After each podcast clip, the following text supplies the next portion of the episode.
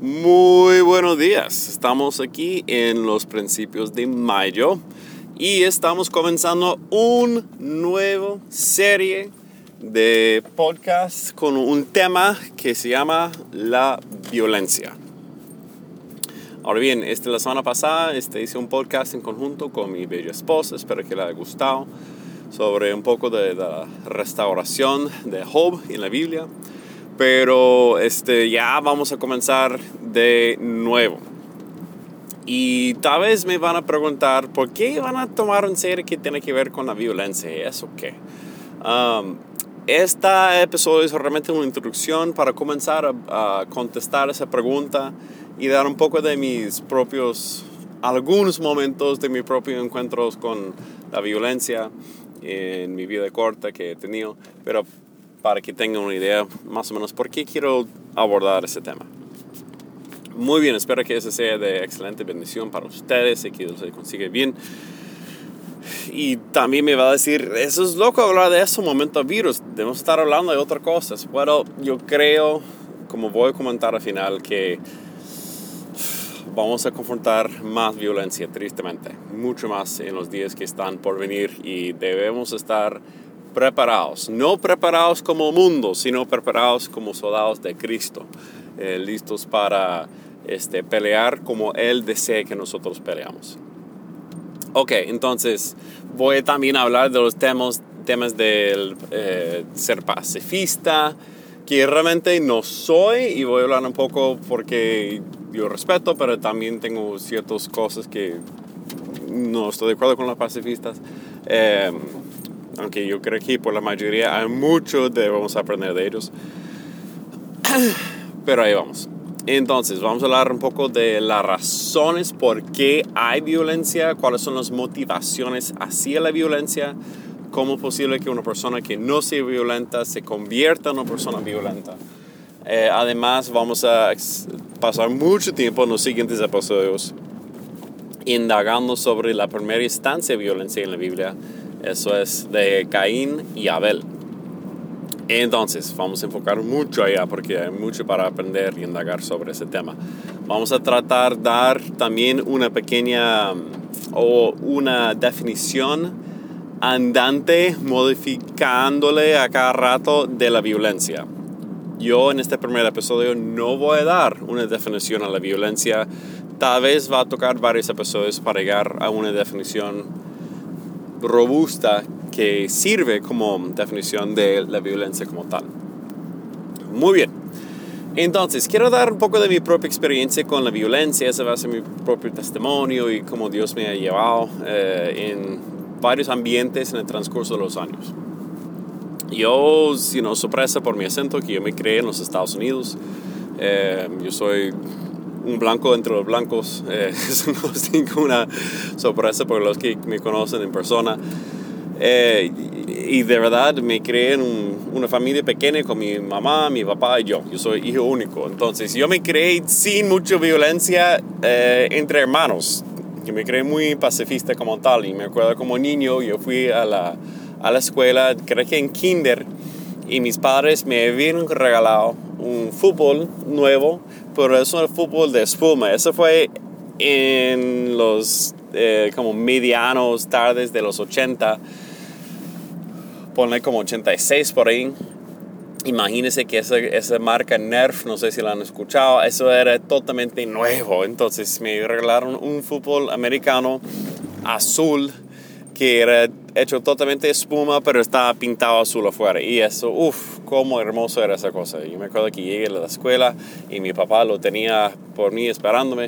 Y ay, qué hermoso, y me encantó. Entonces pasé el resto del día jugando con ese fútbol.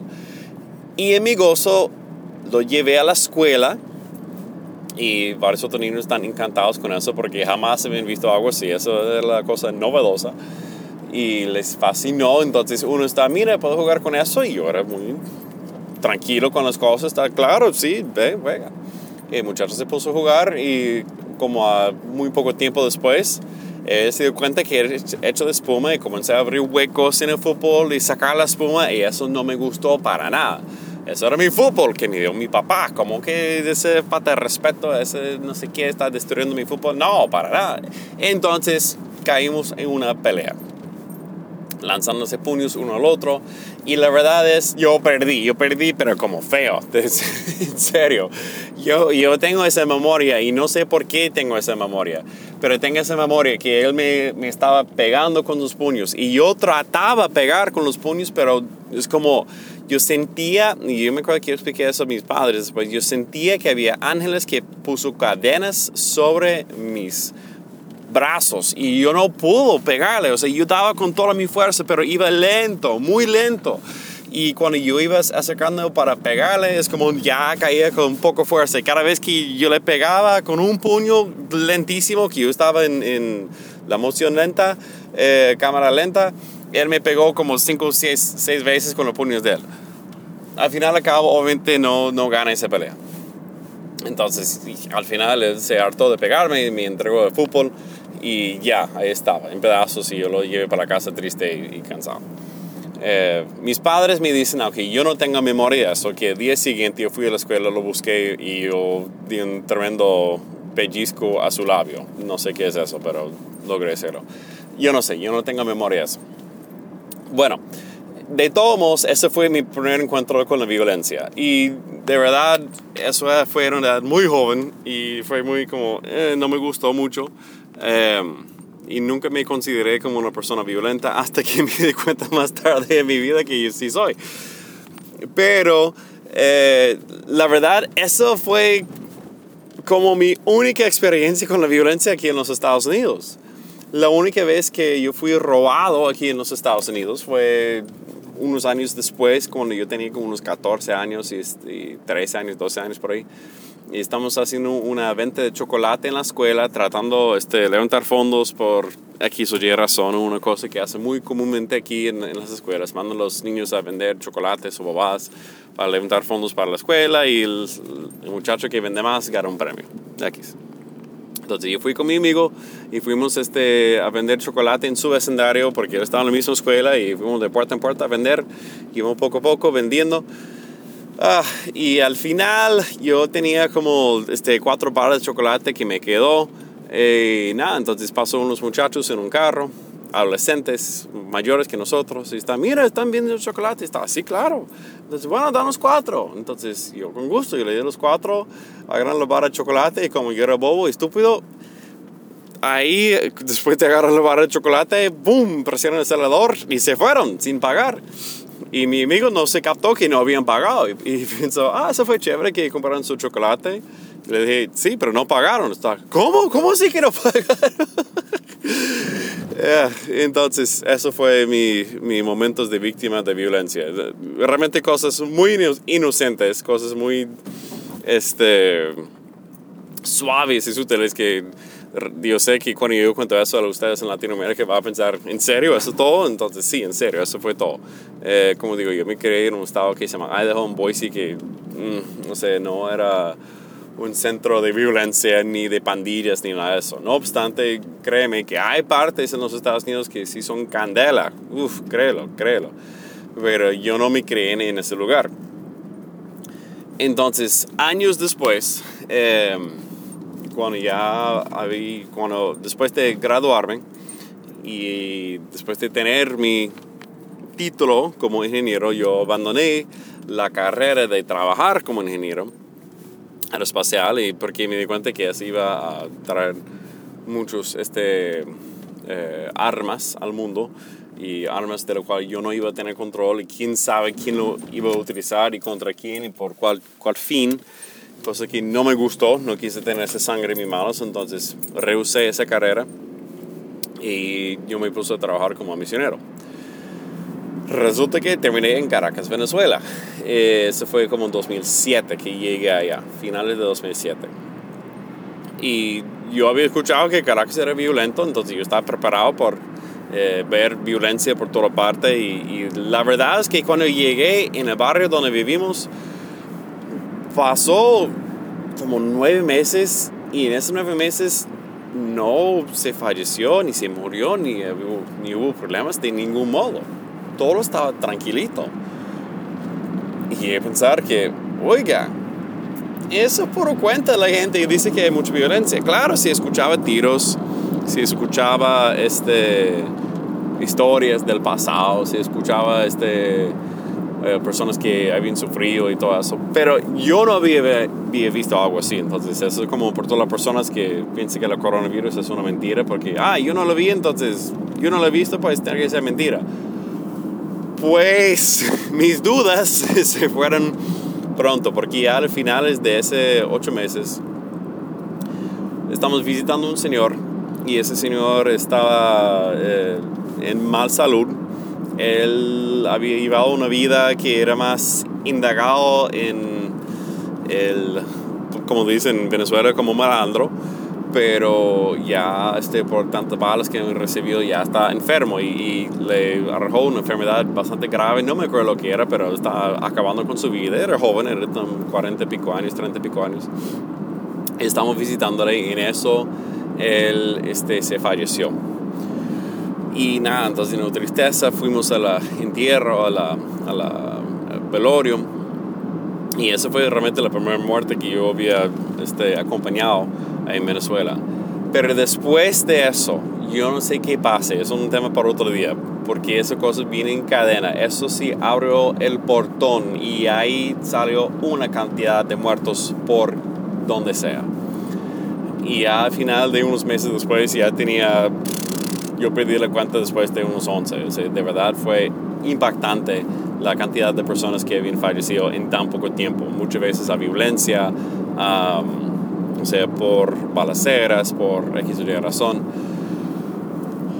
como este, víctima de hurto, de robo, mucho, mucho, muchas cosas, este, algunas enfermedades, pero todos trágicos, nada, o sea, de Venezuela me acuerdo de un solo muerte de una persona de tercera edad que ya está a punto que, no, ya, ya está a punto que se acaba su vida y, y de verdad ese velorio fue muy distinto de los demás de, los velorios que yo asistí. Ahí fue un velorio de chistes y obviamente la familia más apegados estaban muy, muy tristes, pero para mí es, yo sentí como, hey, éxito, llegó a tener una vida larga, así que bueno, los demás que he visto aquí son mucho más cortos trágicamente. Y, disculpa que río, pero si ustedes este, conocen Venezuela o, los venezolanos, se sabe que la risa es una arma poderosa, porque a veces los momentos y las situaciones que se viven son tan, pero tan pesados y tan difíciles que de verdad toca llevar la risa como una arma que le ayuda a soportar todo lo que pasa allá. Porque cuando las cosas están buenas, están muy buenas. Y toca disfrutarlo y gozarlo y dar gracias a Dios que las cosas están buenas. Pero cuando están malas, están pesados. están muy pesados. Y sí, hay momentos para llorar, momentos para entrar en luto. Este, y estar en su momento de tristeza, por supuesto, por supuesto, no estoy negando eso, no, no, no, o sea, el mismo Jesús lloró sabiendo que su amigo Lázaro se había fallecido, fallecido. Él tomó un momento para llorar, sabiendo plenamente que iba a resucitarlo. Entonces nosotros más, cuando vemos un ser querido, un vecino, un amigo, cuando se, cuando está, cuando se fallece, cuando se muere, tomamos ese momento para llorar, tomamos ese momento de luto. Y, digo momento cuando realmente no es momento, es un proceso. Y más cercano y pegado que sea la persona, es un proceso se puede llorar, se puede entrar en luto y mantener gozo. Tranquilo, hermanos, eso es, eso es permitido, eso es necesario para decir que no, yo tengo que estar en alegría siempre, aunque si murió mi hijo, mi hija, mi esposa, yo estoy en alegría. Mentira, no, no, no, no, no. Mira, vamos a sentir lo que Dios ha puesto en nosotros a sentir. Eso lleva un proceso y podemos hablar de eso otro día. Pero este, para negar eso realmente es, es, negar lo que, lo que Dios mismo hizo cuando se, se murió su amigo. Entonces, volviendo al tema, había mucha violencia, había muchas cosas, muchas balaceras, muchas cosas que, que, yo jamás había visto aquí en mi país de, de origen y, obviamente fue impactante. Llegó un momento que yo comencé a confrontar el miedo de la muerte, pero no, no fue por mirar tantos casos así, irónicamente. Lo que yo comencé a, a ver, bueno, una experiencia me hizo caer en el miedo de la muerte. Y esa experiencia es, es algo estúpido, tú lo ves como, eh, ¿este qué? Pero no sé, es, es, no puedo explicarlo. El trauma es así, o sea, te afecta de maneras que tú menos esperas y ahí está. Um, yo me acuerdo una noche estaba regresando a mi apartamentico, mi pieza, y en eso este, fui para quitar la ropa que yo tenía guindado allá en la noche. Entonces había un vecino nuevo que acaba de mudar a la pieza al lado. Y me puse a hablar con él y resulta que él había salido de otro vecindario cercano, pero tenía que salir ahí porque lo estaban buscando a matar. Está perro, chamo, ¿qué ha pasado? Eh, entonces me empezar con un muchacho y hablamos un poco y nada. Entonces, esta noche o la noche siguiente, no me acuerdo precisamente, me acosté a dormir y mientras que yo dormía, eh, en medio de la noche salió unas balas, pero boom, o sea, duro. Y yo escuché con tanto volumen que pensé que de verdad lo habían pescado ese muchacho al lado mío y lo estaban matando en su plena casa o lo están lanzando tiros por la puerta. O sea, sí lo escuché con tanta fuerza. Obvio, yo tenía un techo de zinc y con eso sí entra el sonido. Pero de verdad yo pensé, no, ya, ya lo pescaron, ya lo están matando. Eh, yo tenía una ventana justo frente de mi, de mi cama donde estaba la casa él también y pensé, ay no, si, si, si equivocan de casa, yo soy el siguiente, me voy yo. Y de verdad yo estaba espantado y congelado de miedo, voy a decir congelado para no decirlo más vulgarmente, pero de verdad no me pude mover. Y ni quise moverme, estaba, no, yo tengo que quedarme quieto para que nadie se dé cuenta que estoy aquí, que ya si lanzaron balas por acá, que me quedo callado de verdad me dio tanto miedo y tanto espanto que no está. Ay, ahí voy, ahí voy. Ese es ese final, ya digo. Después de ese momento me entró un tremendo miedo de la muerte. Cosas que jamás había pensado en mi vida. Que yo era joven, yo estaba en mi 20. Yo fui a Venezuela cuando tenía 23, 24 años. Pero después de ese momento donde yo jamás había considerado mi muerte en peligro, ya lo viví constantemente pensando que no, ya voy a morir en cualquier momento, en cualquier momento ya viene, ya viene, se va a acabar. Y la verdad es que me da mucha tristeza para vivir así, porque es, es fuerte, es muy fuerte y muy pesado tratar... Um, llevar ese peso de su propia muerte constantemente. Obviamente eso es un miedo que Dios no quiere que tengamos, pero llegó un momento donde el ambiente en donde yo estaba me venció, me conquistó y me llevó a un trauma de miedo. Con mucho tiempo, o sea, Dios me iba liberando de eso en varios pasos y etapas y ya estoy en un punto donde ya no me ya no me preocupa morir, me preocupa por mis hijos morir, me preocupa por mi esposa si yo muera. Esas son las cosas que me preocupan, no mi propia vida como tal. Um, pero eso es un proceso, eso toma su tiempo. Lo que quiero decir con todo eso es que hay cosas que, que nos afectan en nuestro ambiente. La violencia no solamente pega a un solo víctima, se pega en varias partes, se pega a muchas personas en muchos lados y toca ver cómo este, podemos librarnos de todo eso en el momento de, porque es, o sea, violencia tiene mucho más que un solo víctima, implica muchísimo más. Bueno, unos más historias, cosas así que, o sea, y la verdad yo nunca fui, este, fui víctima de un hurto como tal, este, y eso, aunque no lo crees, no me dio tanto miedo estamos en una caminata, mi esposa y yo, y eh, ella tiene como tres meses de embarazo, cuatro meses, estaba comenzando a mostrar una barriga. Y habíamos ido para buscar este, unas cosas para comprar, creo que fuimos por el paraíso, por ese lado allá, un poco más allá. Eh, por los que viven en, Venezuela, creo que fuimos por una unicasa por allá. Eh, donde estaba, ay, ya no me acuerdo el nombre de ese centro comercial que tenía varias, este, varios pisos plazas, algo así. Ah, ya no me acuerdo. Bueno, fuimos para allá y estamos regresando. Y estamos regresando, este, para los que conocen de Caracas, estamos de vuelta para, para la redoma. Y en eso eh, tomamos un bus. Y ese bus que pasa por todo el paraíso y termina en la redoma. O creo que termina en las juntas. Eh, entonces montamos allá en ese, en ese centro comercial, Tarazas, Plazas, ya no me acuerdo.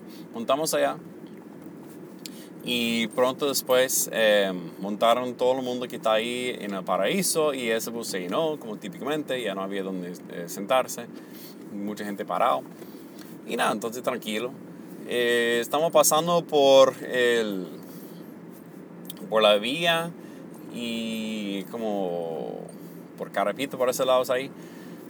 Y, y, creo, eh, yo me, así, estoy tratando de ubicarme bien con los nombres ya, discúlpame por mi falta de memoria, pero lo que sí me recuerdo, llegó un punto que estamos cruzando la, la carretera y un señor que estaba parado justo frente a mí está mirando intensamente por la ventana detrás. Nosotros estamos sentados en la última hilera, última hilera de, de todos los puestos.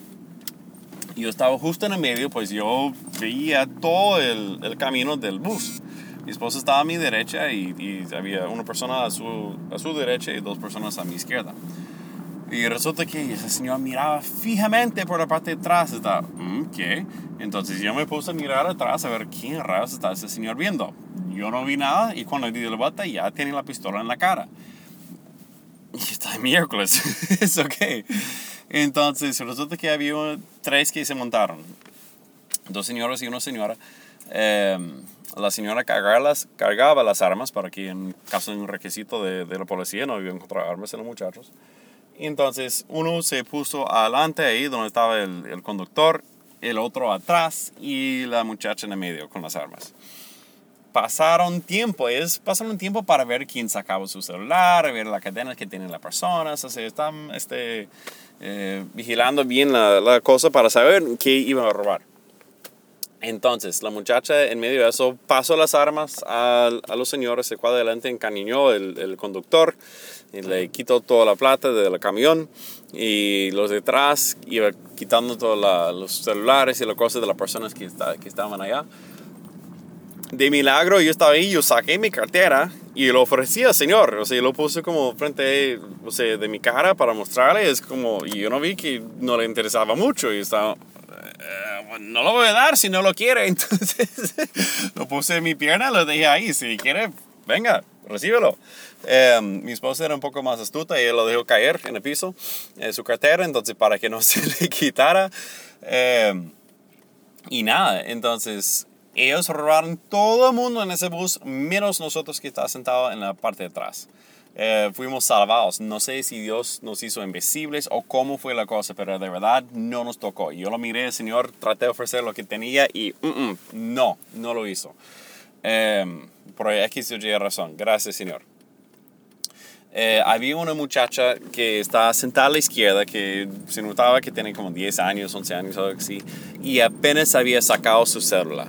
Y por los que no viven en Venezuela saben que déjeme explicar que a los nueve años ya se puede sacar la cédula, o en aquella época puedo sacar la cédula a los nueve años, no sé cómo sea. Eh, y la cédula es integral a su vida, cualquier cosa que va a comparar necesita su número de. Eso es parte integralísimo de su vida y si no lo tiene, de verdad no va a poder participar en la sociedad como tal. Y apenas había sacado esa cédula, y no quiso entregar su bolso a la muchacha. Entonces la, la, ladrona que está ahí quitándole sus cosas. Entonces la ladrona le puso a, pelear, tratar de quitarle la, la bolsa. La muchacha resistió. Eh, la ladrona comenzó a darle bofetadas por toda la cara, pegarle duro. Es una niña, acuérdate, es una niña. El señor adelante encañonó a la niña y todo el mundo comenzó a gritarle, ¡dele la bolsa, dele la bolsa! Dele la bolsa, porque imagínense, eso pasa frecuentemente, eh, que en un traco, en un camión, se lanzan los tiros, se, se ponen a dar vueltas por toda la, la camioneta y ya se mueren muchas personas este, inocentes a través de eso.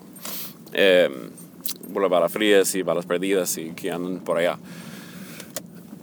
Entonces al final entregó el bolso después de bastante bofetadas y bajaron los ladrones y se fueron. Y ya, eso fue el atraco. Eh, todo el mundo está asustado después, está, uy, qué susto, qué tal. Y regañando, y uno no solo voz a la niña, entréguelos, entréguelos, entrega la cosa, no, no resiste porque se pone a echar aquí plomo y ahí qué. Entonces, eh, entonces bajaron a la persona que está a nuestra izquierda, revisé a mi esposa, estaba bien, un poco asustada, pero bien. Y ya antes de llegar a Ruiz Pineda me di cuenta a la izquierda hay un celular ahí en la silla, está miércoles, se le quedó el celular. Entonces yo agarré el celular, me puse a buscar cómo llamar. Este, en eso como llegó una llamada y la señora eh, que cuando yo entraba, ese es un celular robado, devuélvelo ya de uno. Hasta ya, señor, ya, tranquilo, estamos sentados al lado de ustedes y, y queremos devolver ese celular. Si quieren encontrarlos en la estación de Luis Pineda y ahí podemos entregarle el celular. Entonces, ella nos encontró ahí, lo encontramos y está agradecida por el celular. Pero dijimos que, mira, estamos amando a nuestro prójimo como queremos ser amados. Así Dios nos manda. Y está, ah, bueno, gracias. Qué susto, ¿no? Y bueno, y eso fue, eso fue mi único atraco realmente. Fue este, y, de verdad eso no me asustó tanto como el incidente que te conté anterior. Em, de verdad, o sea, a veces el miedo, a veces el hecho de ser víctima nos, nos confronta de maneras distintas. yo, había unos casos donde personas trataron como robarme, pero como de, de como quitarme cosas de, de, sin que yo me diera cuenta, pero de verdad me di cuenta y otra cosa que podemos esquivar y evitar, o sea, por pensar rápido y por la gracia de Dios. Pero la verdad es que sí, Dios nos libró de bastante cosas no obstante, era un ambiente de bastante, mucha violencia. Y como equipo eh, misionero comenzamos a pensar, ok, ¿cuál es nuestro papel en eso? O de verdad tenemos que entender bien qué está pasando con la violencia al inicio para que podamos ir y confrontarlo y ver un cambio para que no haya tanto. Porque obviamente hay personas que están muriendo a la lata a través de eso. Pues, ¿qué hacemos? Um, hablamos con nuestros vecinos y, mayormente todos los vecinos dijeron, dijeron con una sola cosa la razón por la violencia y esa razón era las drogas. Las drogas son el impulso hacia la violencia, que dice que no, la gente no era violente, violenta antes, solamente con la llegada de las drogas ya todo el mundo se puso violenta. um, ok, entonces hicimos un ejercicio como equipo y nos pusimos a ver Ok, pero eh, ¿qué son las razones que impulsan a las personas hacia la violencia? Y ahora bien, de esa razón, ¿cuál es el impulso de esa razón? Y de ese, ¿cuál es el impulso de ese? A ver si podemos llegar a unos dos o tres, em, dos o tres este, impulsos básicos, fundamentales que realmente nos impulsa hacia la violencia. Hicimos ese ejercicio, pero llegamos a las drogas, pero la pregunta es, ¿qué impulsa a las personas a las drogas? ¿Qué? ¿Qué? ¿Qué, qué hace que la persona se meta en las drogas? ¿Qué hace que quiere vender las drogas? Eh, y, examinamos todas esas cosas. Y, de verdad, eh, había un libro, un libro en ese momento y tal vez eso como cambió nuestra perspectiva, pero ese libro se llamaba eh, El autoestima venezolana y autoestima venezolana, perdón. Y ese libro hablaba como de la autoestima de Venezuela, cómo toca trabajarlo, que algo fundamental es escuchar y no sé, tal vez eso nos impactó, porque al final de la causa raíz de todas las cosas caímos sobre el autoestima. O sea, la falta de autoestima es la raíz principal hacia la violencia y nuestro ejercicio como equipo. Y pensé, ok, eso es interesante, somos un poco de extranjeros locos y estamos viendo eso, puede ser que sí, puede ser que no. ¿Será que algo de, de investigación, o sea, algo de, de data científica que explica qué es eso. Y me puse a investigar y de verdad les aseguro que había nada, nada. Eso es un tema no estudiado. Créeme, hay muchas cosas que hablan de la guerra. Hay muchas personas eh, que hablan de violencia este, como entre familiar, como tal. Pero hablando que una persona sale atraca o mata a una persona, eso no está estudiado. Eso no tiene ningún tipo de estudio. Y yo estaba asombrado, hasta Dios mío, eso es una cosa que hemos vivido desde el inicio de la humanidad. ¿Cómo es posible que nadie haya estudiado eso? Tiene que ver, tiene que ver algo que de verdad demuestra cómo las personas caen en eso. Y yo en ese momento no pude conseguir nada, salvo un señor eh, que él trabajaba con el sistema penal en el estado de Massachusetts, aquí en los Estados Unidos. Y él se puso a estudiar la violencia, como él trabajaba con personas violentas que están en la cárcel, entender qué está pasando allá. Y él, este, después de estudiarlo, él logró bajar las tasas de, de incidentes violentas en los cárceles donde él tenía mando a cero. A cero. Antes había peleas como constantemente, como tal, él logró bajarlo a cero. Y estaba, wow, ese señor sí lo sabe. Y en otros episodios vamos a hablar un poco de, sus estudios y lo que logró hacer, eh, porque son bastante interesantes. Em, pero de verdad es como, wow, ok, alguien, alguien por fin lo estudió. Y él mismo lo dice en, sus, en su libro, eso no ah, nadie está estudiando eso. Y estamos hablando de un tema de vida y muerte, pero a nadie le interesa. Y eso es muy triste porque de verdad es algo muy importante para entender.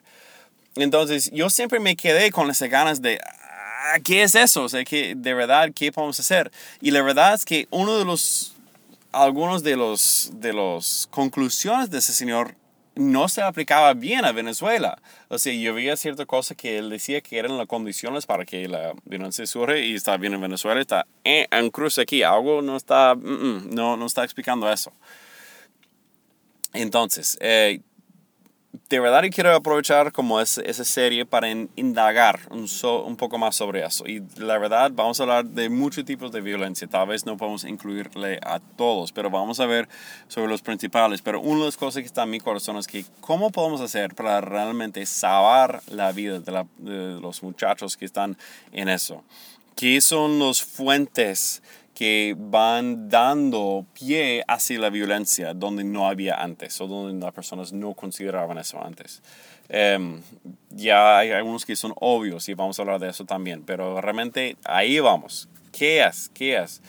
Y vamos a ir ahí. Vamos a iniciar, vamos a iniciar con la primera instancia en la Biblia de, de la violencia, hablando de Caín y Abel, para indagar en sobre más lo que está allá. Y hay mucho, hay muchísimo, uy, Dios mío, hay muchísimo. Y la verdad es que voy a violar un poco de lo que yo, uno de mis, mis propios principios bíblicos, que es cuando uno indaga sobre una historia, o un tema, o un versículo, no saca mucho de ahí. Porque cuando uno comienza a sacar muchísimo de una parte, ya comienza a inventar cosas que no era la parte principal. Obviamente el Espíritu Santo te puede guiar y mostrar cosas que están allá, pero muchas veces yo he visto que uno se meta mucho donde hay poco y saca cosas que no son. Em, pero de la verdad creo que hay mucho aquí y voy a, pedir prestado mucho del señor Jacolul um, porque tiene una, una estudio excelente sobre ese tema de Cani Abel, de su libro este, El sentido de la ciudad. Pero bueno, ahí vamos. Bien, ese es el final de la introducción. Sigue con nosotros por las próximas semanas que vamos a indagar sobre ese tema de violencia. Espero que les sea de ayuda porque la verdad es, viene pronto, viene pronto. O sea, vamos a ver un gran aumento y, toca que cada uno esté armado y preparado para que podamos este, confrontar lo que está por venir y bendecir a la persona que está en eso porque vamos a hablar de las víctimas y tanto las personas que son los actuadores de la violencia personas que crean y, y hacen la violencia. Esas dos personas, personajes que están allá son fundamentales. Bueno, que Dios te bendiga grandemente. Gracias por escuchar y que este, Dios les siga protegiendo contra ese virus, contra este, la, la, la, necesidad que Dios provee por todas sus necesidades, que multiplica el pan y la comida que comparte con los que están en necesidad y que Dios les bendiga grandemente en eso. Eh, vamos a estar pendientes y que Dios te bendiga grandemente. Nos vemos en la semana arriba en No es respuesta fácil.